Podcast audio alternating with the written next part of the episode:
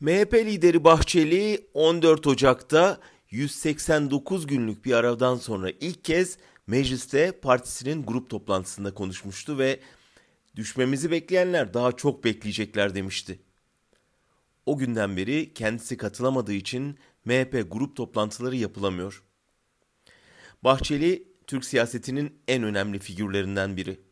2002'de AKP'yi iktidara taşıyan seçimin yapılmasını isteyen oydu. Ama o zamanlar Erdoğan'a muhalifti. 2014'te CHP ile birlikte çatı aday Ekmelettin İhsanoğlu'nu destekledi. O dönem Cumhuriyet ekibiyle birlikte ziyaretine gittiğimizde bana odasındaki saati gururla göstermiş ve pilini çıkartıp 17.25'e sabitledim. Biz 17-25 Aralık'ın hesabının sorulması vaadimizden asla geri adım atmayız demişti. Her ne olduysa çok geçmeden geri adım attı, pilleri geri taktı, 17.25'te duran saat tıkır tıkır çalışmaya başladı. Ülkeyi erken seçime sürükleyen MHP, AKP'nin yeniden tek başına iktidarını hazırladı. 15 Temmuz'dan sonra ise AKP ile MHP'nin büyük flörtü başladı. Bahçeli Erdoğan'a başkanlık yolunu açtı.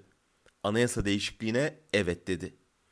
O günden sonra da her hamlesinde Erdoğan'ın en büyük destekçisi oldu.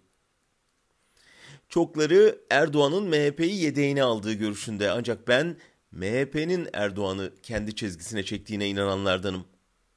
Dolmabahçe'de müzakere masasının devrilmesinden beri Erdoğan tamamen Bahçeli çizgisine geldi.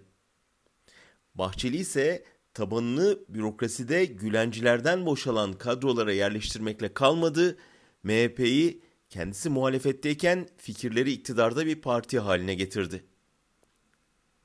Bahçeli'nin ortadan kaybolması bu açıdan kritik önemde. MHP'den çok Erdoğan'ın ona ihtiyacı var.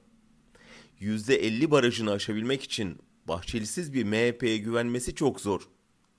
Yedekte gözüyle bakılan İyi Parti ise MHP kadar uyumlu olmayacak, çok şey talep edecektir. Erdoğan'ın önünde kendi eliyle getirdiği %50 koşulunu indirmekten başka yol gözükmüyor. Dışarıdaki sıkışıklığının üstüne pek yakında içerideki bu sıkışıklıkla baş etmesi gerekecek.''